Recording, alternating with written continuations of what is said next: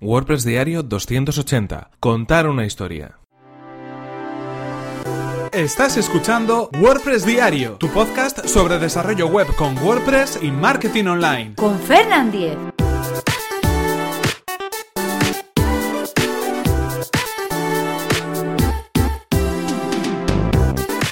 Hola, ¿qué tal? Comenzamos con un nuevo episodio de WordPress Diario. Hoy estamos a día viernes 18 de agosto y vamos a hablar acerca de contar historias en nuestro sitio web, de lo que viene denominándose storytelling. Esto es una técnica, digamos, que nos permite, a través de nuestros contenidos, de nuestros textos, enganchar a los usuarios, seducirles, hacer de alguna manera que lean el texto completo que les estamos presentando y, pues, finalmente conseguir que ese texto les seduzca para, pues, poder hacer lo que nosotros queramos, ¿no? Convencerles de algo, eh, animarles a que se registren en un sitio en concreto o simplemente pues que esa lectura sea lo más agradable posible. En ese sentido, cuando hablamos de contar una historia, eh, no siempre estamos refiriéndonos al, sentido literal de ese hecho de contar una historia, no es contar un cuento, no es contar un suceso, pero sí podría denominarse eh, contar una historia a ir añadiendo algunos elementos en, nuestros, en nuestras publicaciones, en nuestros artículos, que puedan hacer que tenga un hilo conductor, que de alguna manera eh, el, texto desde el principio hasta el final tenga un nexo común o tenga unas subidas y unas, y unas, bajadas o que vaya haciendo referencias a un elemento en concreto, puede ser a nuestra persona, puede ser a un elemento eh, que nosotros podamos conocer o que los usuarios puedan conocer, algo que de algún modo tenga ese hilo que nos anime a seguir leyendo, a continuar eh, consumiendo ese texto, ese artículo hasta el final y que de algún modo pues consigamos que esa lectura sea lo suficientemente atractiva para el usuario, incluso que después de eso pueda compartirlo en redes sociales o pueda de algún modo pues eh, estar más convencido de lo que queremos que haga a través de ese texto, ¿no? Si es compartir un contenido, pues compartir un contenido, si es suscribirse a un curso, suscribirse a un curso, si es que comprar un producto en concreto, comprar un producto en concreto.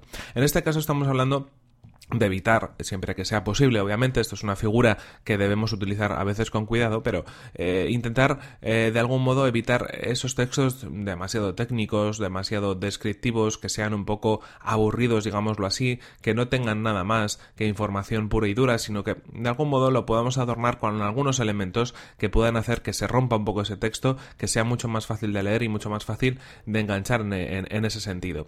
Eh, si estamos hablando de un producto en concreto, pues estaría muy bien dar una opinión personal o poner algún tipo de ejemplo o incluso pues a través del texto añadir algún tipo de contenido que pueda ayudarnos a de algún modo describir lo que estamos contando, ¿no? Pues imágenes que estén asociadas a las características que estamos contando, algún vídeo explicativo, presentar ese vídeo es decir, no poner la información, eh, si estamos hablando de algo técnico, pues eh, por poner, ¿no? Directamente los datos en bruto, sino darles un contexto, darles una historia, darles un sentido para que de algún modo cuando estemos leyendo eso, el simplemente, el simple hecho de, leer ese contenido sea satisfactorio. Luego además podremos aprender, podremos conocer información, podremos hacer algo en relación con ese texto porque hemos acudido a él y lo estamos leyendo. Pero en un primer momento sería interesante conseguir eso. Que sea todo de algún modo, como decimos, unas subidas, unas bajadas, como sea algo redondo que tenga un hilo conductor, es decir, que hay una forma en los artículos y en los textos a la hora de presentarlos. En este sentido es interesante pues crear introducciones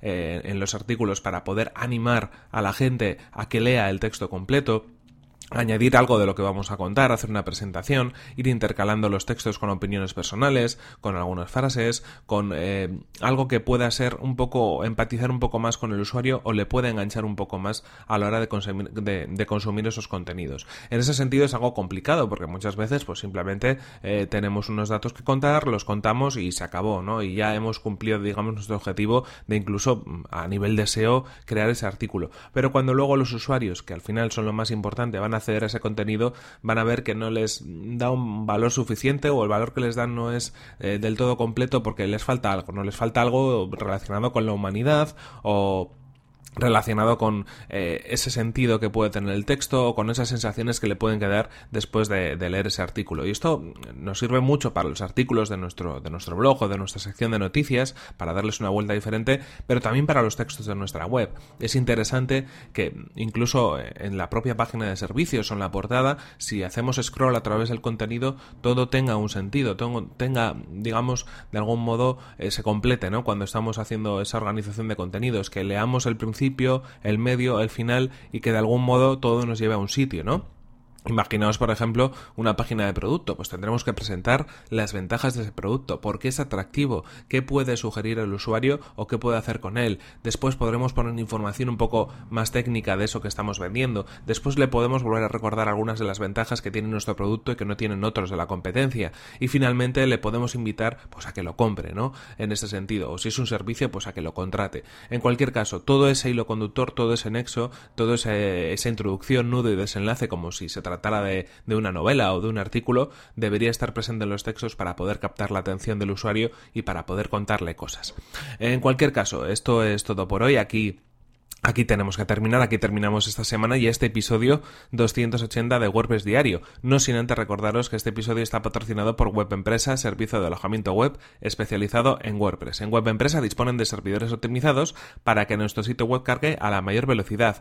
Y además, si tienes tu web en otro proveedor, no hay ningún problema, puesto que el, traslado del hosting es eh, totalmente gratuito y sin cortes en el servicio. Así que si queréis conocer más sobre el servicio de hosting de Web Empresa, que además recomendamos desde aquí, tenéis toda la información en Web empresa.com barra Fernan. Así podrán saber que vais de mi parte y podréis conseguir un 20% de descuento en sus servicios. Y recordad que si queréis poneros en contacto conmigo lo podéis hacer a través de mi correo electrónico fernan.fernan.com.es o desde mi cuenta de Twitter que es arroba fernan. En cualquier caso, recordaros también muchas gracias por vuestras valoraciones de 5 estrellas en iTunes, por vuestros comentarios y me gusta en iVoox y también por compartir los episodios de WordPress Diario en redes sociales, porque todo ello ayuda a que este podcast lo conozca cada vez más gente. Nos vemos en el siguiente episodio que será el próximo lunes. Hasta la próxima. Buen fin de semana a todos. La semana que viene empiezan las fiestas de Bilbao, así que no sé qué pasará con este podcast. Es una incógnita. Un dilema.